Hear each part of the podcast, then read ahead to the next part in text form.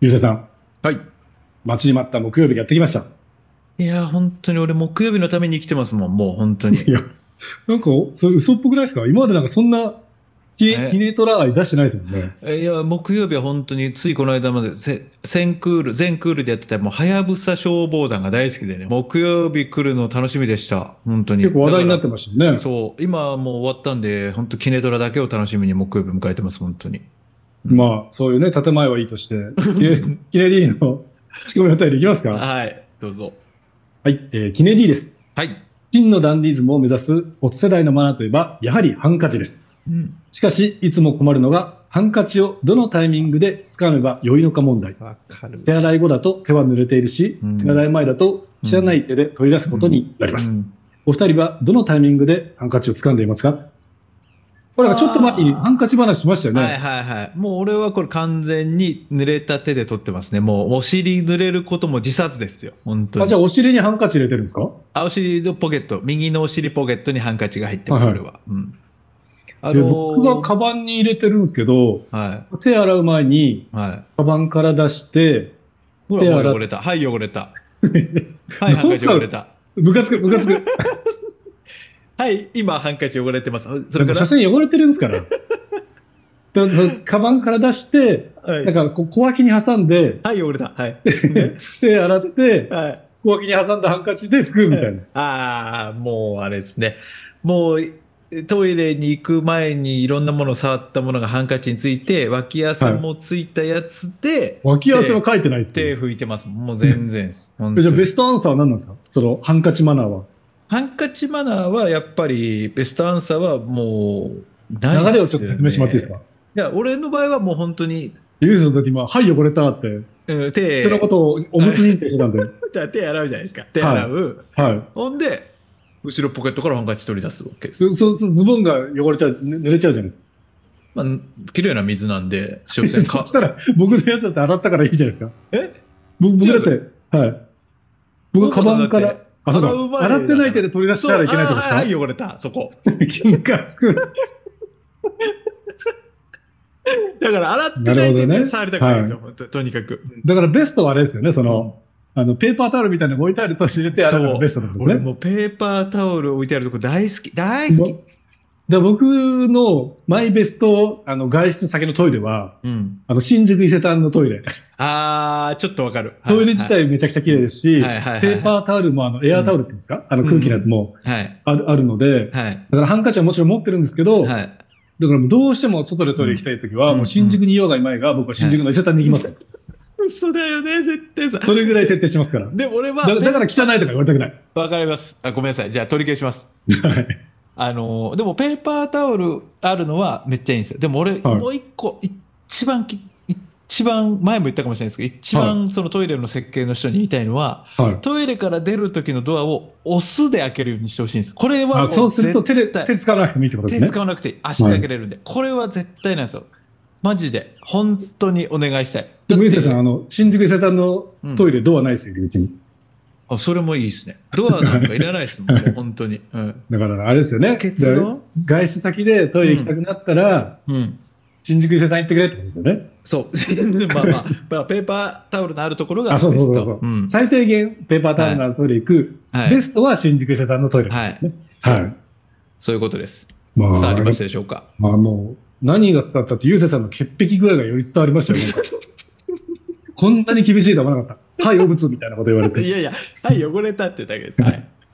じゃあね、はうまい。く閉まったんで、今週も本編行っちゃいましょうか。気合い、いきま、いっちゃいましょう。はい。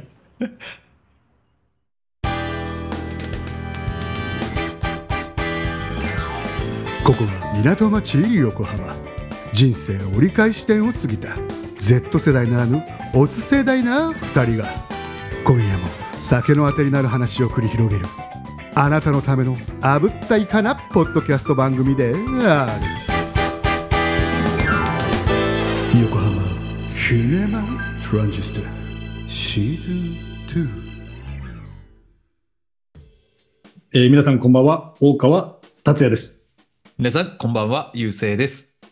横浜キネマトランジスタ略してキネトラ。今夜も居酒屋の隣の席から聞こえてくるようなおつらいトークをリスナーの皆様へお届けいたします。それでは最初のコーナーはこちら俺たちのマイベストまるな夜毎回一つのお題に対してマイベストなものを語り合うこちらのコーナー今回のテーマはゆうせいさんが大好きな電子決済キャッシュレスですね。これでもかと、ウゴのタケノコのごとく登場する電子決済サービス。タッチ、QR コードなど様々なタイプがありますが、果たしてベストチョイスな電子決済はどれなのかを決定したいと思います。ユーザーさん何を愛用してるんですか僕は主に使ってるのは LINEPay と QuickPay です。ああ、まあクイックペイ確かにみんな使ってるイメージありますね。だから最初 ID 使ってたんですけど、なんか、たまたまそのクレジットカードを変えるタイミングで、クイックペイになって、ずーっとそのカード使ってるんでクイックペイなんですけど、でも、まあ LINEPay はまあ家族間でね、送金とかね、お金のやり取りとかも使えるんであれですけど、ただ、とっくに知ってることかもしれないんですけど、最近気づいたのが、あのカードってタッチ決済ってあるの知ってますあはい。あのー僕、デビットカードがタッチ決済対応してます。あのビザ Wi-Fi みたいなマークついてると、はタッチ決済できるやつ。はい。で、あれって、Apple Pay でもできるんですよ。はい。だから Apple Pay に Quick Pay で登録したけど、はい。同時にタッチ決済もできるようになってるんですよ。はい。で、俺それ知らなくて、で、一回コンビニのセルフレジで、間違ってカード決済のタッチにしたんですけど、はい Quick Pay こう呼び出してやってもこう使えるんですよ。はい。 でまあ、そう当たり前のことかもしれないですけど、俺、それで感動したのは、クイックペイって、こう、かざした後に、なんかはいサーバーと、なんか、ギガのやり取りして、またギガ、ギガ好きだな。ギガのやはいり取りした後に、クイックペイって言いますね。言うんですよ。はいでも、このタッチにしたら、瞬殺なんですよ、マジで。えカーあ、そのスピード感が違うんですねカー。全然違うんですよ。カーだから、どっちでも一緒や、じゃなくて、こう、タはいッチ決済にした方が、レジ絶対早いんですよ。ああ、じゃあ、ゆうせいさんが言いたいのは、レジの混雑をそ少しでも解消するために、そう、タ皆ッさチんのクイッ方がいいんでクすペイよ。じゃなくて、はい。タッチで支払ってくれなっんてことか、ですあね。の、そう、あの、タッチ決済対応のレジだったら、もうタッチにして、うんで、ピッてやったらすっごいです。もう、もうかざしたかかざしてないか、もうスイカのごとしですよ。もう、もうピッてなって終わりです。 スイカマもジでそんな早かったでしたっけあの、何改点札、も2でもありま改札すよね。あの、あスイカの改札通るるときぐらい。だから、本当に、俺それ気づいたときに、あ、めっちゃこっちの方が早いと思って、もう次からそうしようと思ったんですよ。ただ、レシート出てくるまでの時間はまでは測ったことないんですよ。こうピッてなるのの時間は測ったんですよ。そのクイックペイっていうのとか ID とかいうのはちょっと時間かかってから言うんですけど、うん。この P はめっちゃ早いです。これはもう皆さん一回試してほしいです。えーでも僕、まあ、その使えないじゃないですか、基本。まあ、使えるわけじゃないんですけど、 はいはい限度額が圧迫されてうんほぼ使えないので、んもうその電子決済に含まれるかどうかわかんないですけど、はい。これなんか感動したのは、あの、はいタクシーの支払い。はいはいはいはい。いっぱあいれりまもすね電子決済に入るんですか、んその前もって払えるやつ。GoPay とか。ああ、はいはいはい。あらかじめはい。予約の段階でなんかもうそうで決すな済んかその完了してです。うん退社した段階で、うんうん。あの、払えるやつ。はいはい。あれはなんかめちゃくちゃなんかそのスマートなうん。アイテムだなと思って、はい。なんかその僕友人とご飯食べ行った時に飲み会にいた人が、まあ先に帰るっていう人がいて、うん。あじゃあ、あの、先に帰るんなら俺がタクシー呼ぶよって言った人がいたんですよ。うん。そのタクシーが来て、まあ乗ってくじゃないですか、帰る人が。うん。で、その呼んだ人が、うあ、ん俺 GoPay で払っといたから、そのまま帰って大丈夫って言ったんですよ。うん。とんでもなくスマートな大人に見えたんですよ、僕それが。要するに、おごってくれたかつ、 はいスマートに会社して、はい。何だからなんかそう、かっこいい大人がいるんだなと思ったんですよね。おっと待ってます。もう令和のかっこつけマンじゃないマジ で。そうですよ。で僕にはなんかすそごれがでできなかったんですよね、その当時。はいはクレジットカードをも、まあ今はクレジットカード持ってるんですけどい。、はい。その現場を目撃した当時は僕クレジットカードすらも持ててなかったんで、うんなんかこう世の中はすごい発展してるんだなと思いま したよ。世の中の発展 の話、面白い。なんすか、急に。あとはなんかもうちょっとなんとかしてほしいなと思うのは、はいはい僕、そのデビットカードでタッチ決済使えるって言ったじゃなはいいですか。はいはい。あの特にアパレルのお店は、うんあ、の、レジの端末にタッチ決済対応端末が置いてあるのに、はい。対応してないお店が多いんですよ。え、なんこでれですどかうにかしてほしいんですよ。手数料の問題ですかそうです。なんでかというと、そのクレジットカード自体の手数料とは別に、はタッチ決済の機能を使うことにも手数料がかかるんですよ。い、えそれを使うのが、まあ、惜しいっていう判断だと思うんですけど、追加の手数料がかかるので、タッチ決済を導入しないっていうのが、結構アパレルのお店多いんですよ、僕の体感上。それはね何、そまあ、れもちろんその経営者としての気持ちはわかるんですけど、はだから僕、だって数少ないタッチ決済を体感できるポイントなんですよ、そのデビットカードで。い。うんだ。から僕僕の、僕のもね、そのスマートな支払いをしたいので、業種関係なく対応してほしいなとは思ってますよ。タッチ決済。うんまあ、だだ 0. 何パーだとしても、やっぱりちょっと売り上げにはい、もう 0. 何多く払う。うから。はい。うん、ってことですよね。はうんい。珍しく真面目な話になっちゃいましたね。本当に真面目な話のままいっちゃいましょうよ。キネトラそれでは次のコーナーはこちら。ボツたちはどう生きるか。若者時代を駆け抜け、気づけばみんなオツ世代。そんなオツ世代が今後どう生きていくのかを考えるオツたちはどう生きるかのコーナー。今回のテーマは憧れた大人。卒業文集の隅っこに描いた未来予想図。子供の頃に憧れていた大人に果たして慣れているのかと一度は苦悩し涙した夜もあったかもしれません。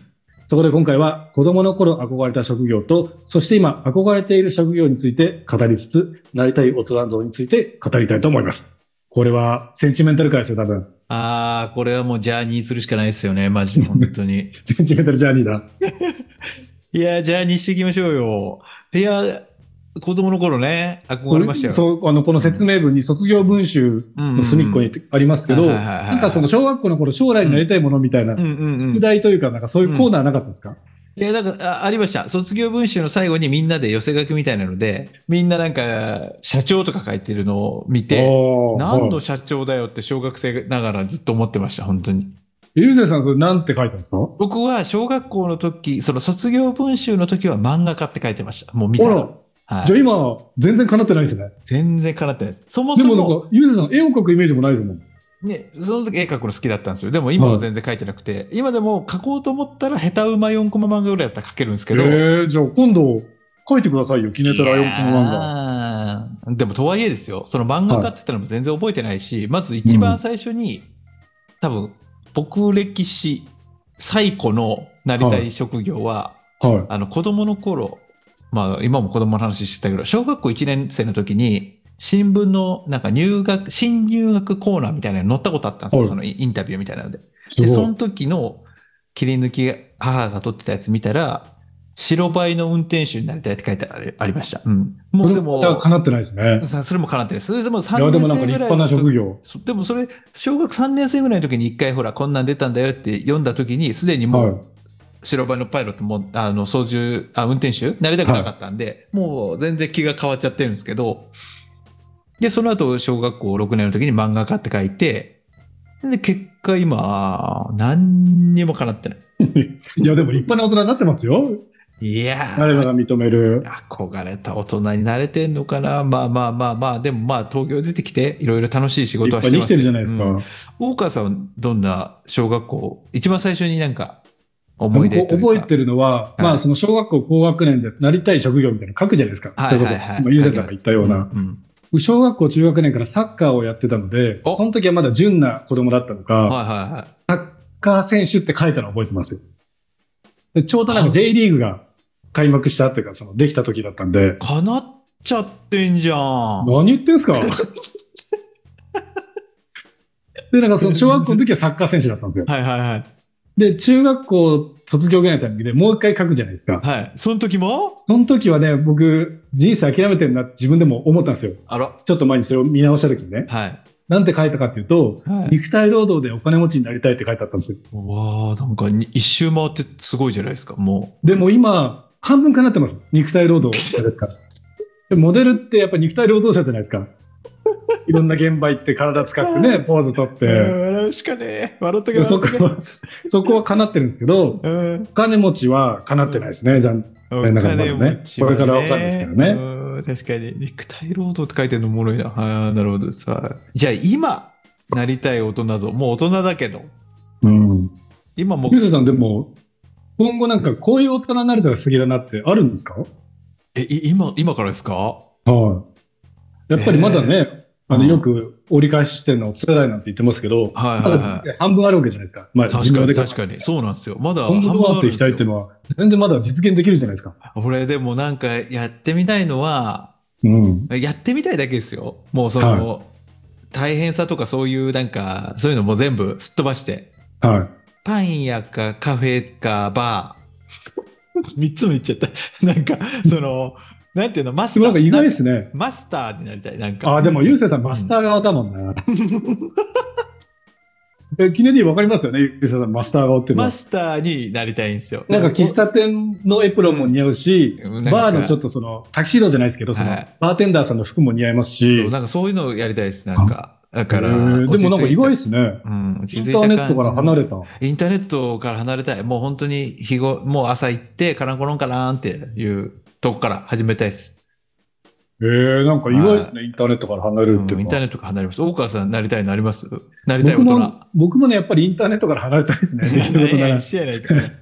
やっぱり今、今なんですか僕はこの仕事しかできないと思って、フリー素材モデルとか、まあいろんな仕事やってますけど、はい。あの、よく、なんていうんですか、こう嘘だろって言われるのが、はできればひっそりと暮らしたいって僕前から言ってるじゃないですい。か。いや、それはわかりますよ。嘘目立ちたくないっていうのは俺も俺もひっそり暮らしたいもん、本当に。はい。僕がよく、あの、うん。これ、いろんな人と話した時に言ってるんですけど、うん。世の中で一番なんか幸せな職業なんだって考えた時に、うん。世間的には顔を一切露出しないけど、うんある程度お金を自由に使える中小企業の社長って言ってるんですよ。まあ、でいくらそうっすねお金持ったところではいはいはい街中で顔刺されたらやっぱり生きづらいじゃないですか。まあ、中小企業の社長もいろいろあるんですよ。まあいろいろありますけど、はいはいでもなんか僕がざっくり朝から考えて言うと、うんなんかやっぱそれが一番ね、うん、人生、充実した人生を送れるんじゃないかって考えてて、確かに。だから僕はやっぱりはい45ぐらいからは、うんそこそこ繁栄してる地方都市のうん中小企業の社長を目指しますよ。 なるほど。なりましょいで、やー兼業でフリー素材モデルやりますから。う。うわー撮影の時はもう都内に出てきてね。はいはいはいはいはい。まあ、じゃあ、起こさないといけないですね。会社そうを。ですね。まあ、それができないから今こういう状況になってると思うんですよね。 はい。まあまあ、なんとか頑張っていきたいと思いでます。きるできる。まだ、あと、はまだ倍あるんだもん。頑張りましょう。うん横浜キネマトランジスタじゃあ、本日最後のコーナーのご案内いたします。お疲れ様のもう一杯。Z 世代ならぬオツ世代な我々が今考えていることを語るお疲れ様のもう一杯。今回のテーマは東京やべえ地方から花の都大東京へやってきた人なら誰しもが一度は感じたことがあるだろう東京やべえコツコツとアスファルトに足ト音をンボだトンボ。コツコツとアスファルトに足や足跡を刻むのにも慣れてしまった今だからこそ振り返るオツ世代の状況物語な思い出を語ります。いや、不意長に渕来ましたそうよ。不意に強し来るもんだからちょっと笑っちゃってもう本当なるほど。いやでもーやっぱり、お世代にとってね、強しって言ったら、強しって言ったら長渕さんか、うんうん強ししっかりしなさいですから。 えーか、草薙剛ですよ。うんあの、はいぜ前転したね。い前やー転した公公園で。あ、確かに。ちょなんかのことですよ ね、はい本当にうんじゃあ本題入りまあまさすが完い璧いん本ですよ題。強しの話はもういいんで すよ。だから、まあでもその状況物語って言っても、うんまあ神奈川県、いや確かに横浜市出身の僕と、石川県出身のね、ゆうせいさん違うとと思うので、全然違う。そう思ったらもう、俺のターンじゃないですか。そうですよう。ん。もう、でもお母さんなんかもうね、ひなんか中学、高校からもう東京出ようと思ったらすぐ出れる横浜からもう。まあでもね。ね、言っても、なんだかんだ距離感あるんですよ。あるっつっても、もう、地まあ方からもしたちら、ろんね、その石川県と比べたらあれですけもうど、地方の出身からしたら横浜ももうこれ東京なんですよ。ごめんなさい、いや本当ー、に。今でこそね、東京っぽいですけどね、いでや、も、もう横僕が浜はもう東京なの。 わかりました。でも、ゆうせいさん、はいどうだったんですか今までもいくつかね、状況エピソードはいはい話してくれてますけど、ななんか東京にびっくりしたっていうか、言いました俺、あの、じゃあそれこそ上京する時映画館に行った話とか、あ、映画、深夜のバスで西船橋に降り立った話しました。これしてないですいやしてないと思いますあ、これしてないですか。うんはいこれ、あの、初めて上京というか、まあ、受験の時、いや、受験の時じゃないな、初めて上京する時は、はあのー深夜バスで来たんですよ。石川から。新幹線ではなく、あ、まだ当時新幹線がそ通っう、て新ない。幹線なく、来る、あの、飛行機はあったんですけど、やっぱ、まだちょっと高いんで、はい。あのー深夜バスで来たんですよ。その時に、あの、東京じゃなくて、西船橋に着くバスだったんですよ。はい。うん、で、まあ、ちょうど上京したって言っても、住んでたの浦安だったんで、西船の方が近かったんで、ちょうどよかったんですけど、その西船橋に朝5時に着いたのかなバスが。それはでい始発まで待ってくださいって言われて待ってたんですけど、いやー、今もそうだと思うんですけど、西船の始発ってすげー乗るんですよ、マジで。うん、あ、その出勤してくる人たちっ出てこと勤ですするしてくる人が。で、5時で始発動いたけど、ちょっと眠いから、どうしようかなと思ったら、6時、7時ぐらいになった時に、もうそこら中からもう、アリのように人が出てきて、本当に、もう大都会東京じゃないけど、千葉だけど、もう押しつぶされそうになって、俺もうこんなとこでやっていけるかしらって思って、あの、サンドイッチ屋と自販自動販売機のす、あの、間に挟まってサンドイッチ頬張ったの覚えてますよ。もう怖すぎて。かめちゃくちゃいい話じゃないですか。だって、おなんで人のの何流れに飲み込まれちゃうから、もうはいとにかく人の流れから外れないとと思ったけど、隙間なくて、もうあそ道とのいう。波に飲まれたらどこに行っちゃうか分かんないってそう、ことわですねかんないから、。もうサンドイッチ屋と自販コカ・コーラの自販機の、このちょうど隙間に入ってサンドイッチハムハムすることしかできなかこった。こなら安全だと。そその濁流が流れてきてう、もそう、流されることがないと。いや、本当そうですよ。へーそれでもう浦安の準備して、じゃあ一回まだ、その住む、今日から住むわけじゃないから、一回帰るって時に、今度は池袋の、帰りのバスは池袋だったんですよ、深夜バス。で、池袋行ったらもうちょうどもう、カラーギャング全盛の時でもうあ、そうでした。もう池袋のバス停で待つ待たなきゃいけないんだけど、その横でもう黄色ギャングたちが集会してくから、もう怖くて怖くて。で黄色ギもうャングって正式名称なんですかちょっとダサくないですかイエロー、イエまあイエロー要するに、あのイエローの服着たギャングはが、いその時まあカラーいっぱいいた。 IWGP そう、世代ですね IWGP のもう黄色がいて、もう G ボーイズたちがいたわけですよ。それで、うんもうほんとすっごいでかい声で、お前ら今日親父が何件やるんやみたいな感じでなんかすっごい言ってて。そんなノルマみたいのを話すんですね、 最初もうもに。うもう言ってたんですよ。だからもう、あへやーばい、俺これ東京でボコボコされちゃうと思って、もう早くバス来てくんねえかなと思って、ゲーセンの UFO キャッチャーと UFO キャッチャーの間に挟まってたの覚えてますよ、本当に。また挟まっ た。あそこなら見つからないと思ってそまう、した。そこなら見つかんないと思って、今だったらそんなあれですけど、いやー、そういうエピソードですね。東京。えー、やっぱいいですね。うん。大川さんないんだったらまだもう一個思い出したのはありますけど。 いや、でも僕もね、やっぱありますよ。えどうぞどうぞ。なんか皆さん、今の横浜をイメージししてるじゃないですか。はいはいはい。で僕が中学、高校の時の横浜って、はい今ほど、あのー賑やかじゃないんですよ。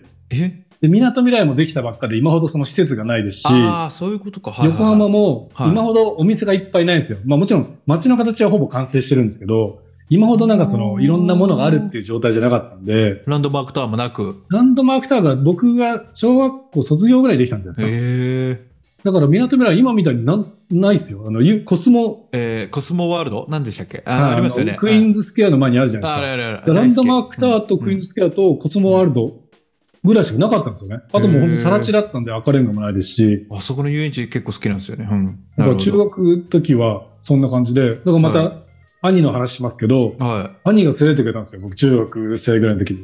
だから遊園地あの、東京。あーごめんなさい、 えーごめんなさい。東京の話だった。そうはだいそうだ。うん。で、うん私その、兄がファッションが好きだったんで、まあ、はい当時裏、裏原ブームですから、はいはいはいはい、まあそ、の、まあ、裏原だけじゃなくて、代官山とか、うん。渋谷とか、連れてってくれて、はいまあまあ、もちろん横浜に比べたい人もいっぱいいますし、おしゃれな人もいっぱいいるので、うん。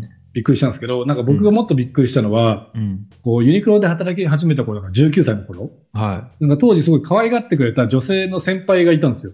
あら、で、なんか、大川君、その、渋谷にご飯食べ行こうって言われて、あら、もう渋谷にご飯食べ行くなんかすごいじゃないですか。はで別にその先輩後輩なんなんでやましいことは何もなかったんですけど、い。あまなあそいのんか。うん渋 谷渋ない谷んにだ、ないん行だ、ったじゃあ。お店がもう、うん。あじゃあカットいいでいすや、よごめんないないからやややましいことごめんないから渋谷に行ったお店が行って多分ね僕と同世代とはもうちょっと上の人は知ってると思うんですけどなんかそのブッツトリックバーってお店があったんですよなんかオリエンタルの内装で店内に大大きい大仏があったりするはい。ブッツ。ああ、そういう当こと時すごい僕が二十歳ぐらいの時流行ってたお店があって、はいはいはい。その女性の先輩が、まあ、そのそこでご飯を食べて、その後他のみんなも合流してみんなで遊ぼうよみたいな話したんですけど、はいはい最初二人でそのブッツとリックバーにご飯食べに行ったんですけど、はそこがなんかカップルシートがあって、い。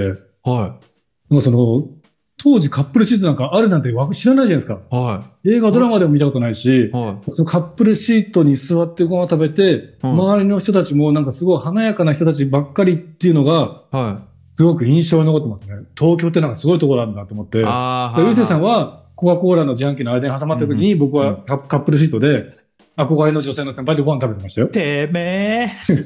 要するに、あれですよね、大人の階段ちょっと登ったってことですよね、そそうのです時ね。にね。別にやましいことはあーなく。いいなぁ。でその後はあれですよ、はい刑務所みたいな。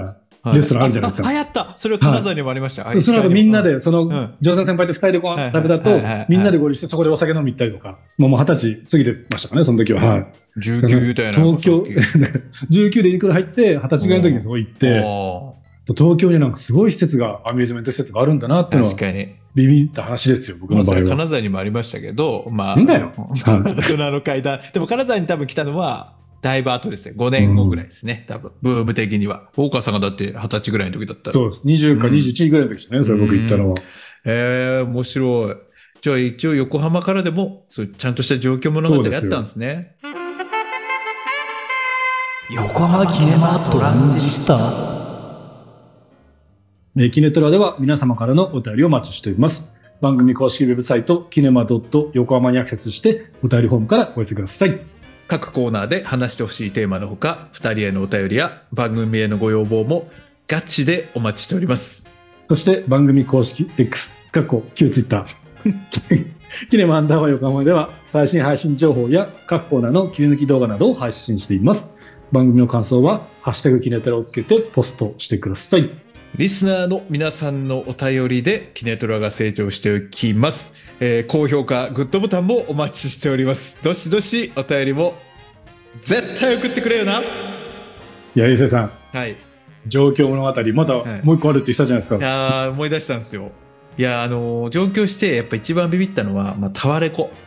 もうあ、渋谷のです か、うん、初めて行った時浦安に住んでたんであの浦安に住んで蔦屋でバイトしてたんであの言ってましたもんねそのはい別に CD とかはそこで買えるんですけど、あの宇多田ヒカルの光の 光だって宇多田ヒカルのファーストアルバムが出た時に、はいやっぱ浦安のちっちゃい蔦屋には入ってこなかったんですよえ1枚あん2なに枚だしっかて何百万枚も売れたそう作当時当時品が、あ発売当初1枚2枚とかしか入ってこなくて、はいもう生産が追いついてなくてうんで、これはもう休みの日に渋谷行くしかねえと思って行ったんですよ。はで、渋谷のタワレコ行ったらすげえのなんのってね、一い、山階から山積みで、もう一回、いなかったですけど、1階から8階まで、までほら、全部、あ何階だそうっでたすかな、ね。全部し、俺そんなん初めて見た、ここ1日折れるやんけと思って、もう1個のフロアが、もうツタヤの何倍とかもあるのに、それがもう何階建てもあって、でも宇多田ヒカルのアルバムねえの、え、売り切れですか売り切れで。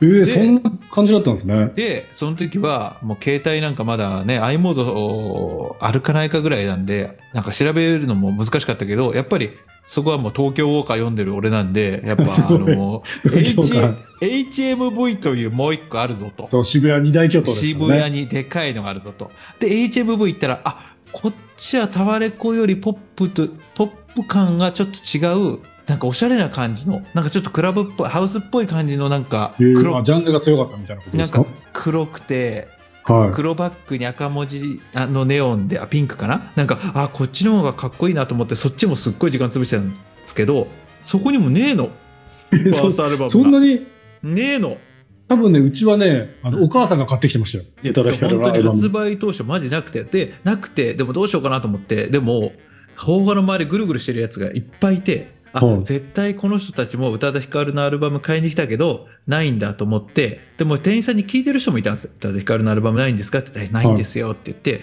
ああじゃあタワレコにもないし HMV にもないしもうしばらくは買えないなと思って帰ろうと思ったらはい。店の向かいの通りから台車に段ボール5つぐらい乗せた青年が「歌ないからのアルバム入りました!」っつって台車をしながら今まさに来たんですよ。そえれでもうー、入荷したてのアルバムをほかほかの。ほかほかの段ボールその場で開けてそしたらこんなんこんなにおったんやっていうぐらい HMV の立ってるやつら全員がもう号外取りに来るみたいにもう宇多田ヒカルのアルバムにもう群がってみんな段ボールから1枚もらってレイジ向かってたのを思い出しました。もうえー僕もその一人ですいかよにも東京って感じですね。そう、僕もそれ買って、浦安まで急いで帰って、いやーもう当時持ってたアイワの CD コンポ。 懐かしい。アイワの CD コンポに入れて、はい。ケンウッドの MD に移して聞いてましたよ、本当懐かしいなーっていういや話。ーでもなんかそういう時代だったんですね。そういう時代でした。今だったら配信で終わりですけど。 10年ぐらい前うん。あの時な、すごかった。もう、あの、聞けないのに電車の中で開けちゃったもんね、本当にもう。あ、歌詞カード読んで。 そう見、見たくって、ディスク見て、歌詞カード読んで、別れもしないのに英語のクレジット見て、はんはんはん、この人もミックスやってんのかみたいなね。なんかそんなことやったりいなんや、かそれ、それ相当、なんか、おのぼりさんじゃないですか。ミッ そう、クスとかで見るって。どうも分かってるふりして、うなまずずきギながタらー。とかベース、ドラムを見るのはまだしも、ミ家ッ帰ってクスを見るって相当ですよね、そう、もう分かったふりして帰ってやってましたね。懐かしいな。もうなんか、今考えると何段でも流行ってたんだろうな、みたいなこともあありましたもんね。ありました。なんか本当僕、にその、は原宿に、おじやんカフェっていう、おじやがあの出してるカフェがめちゃくちゃ流行あーってて、おじやね、はい。今考えるとなんでおじやが流行ってたんだと思いますけど、まあ、まだ下北にあるんですけど、そのお店は。あ、そうなんですね。原宿はなくなっちゃったんですけど、当時みんなおじやを食べるために、はもう夏でも並んで食べてて、い。ええすごい時代だったなって思いますよ。だからすごい僕、横浜ではそんなおじやが流行ってたのか知知りませんから、確かに。兄貴と原宿行って、は東京の人たちはおじや食べるように並ぶんだっつって、い。はそれいや、ちょっとわわかんないなって言いながら帰った覚えありますもん。い。なるほど。でも、まあ、そういう並んことでんだなっの、並んでんのはもう100%カッペですよね。その東京の人はいない ですよね。てわかんないですよ。東京のおじや好きが並んだかもしれないですからいや、ね。俺たちカッペですよ。並んでたのは、本当に。まあまあ、でも、我々カッペですからね、そのやっぱいり。や大神奈川川さんは東京でもいや、横浜はカッペじゃねえ。これは絶対よく言い過ぎですよ。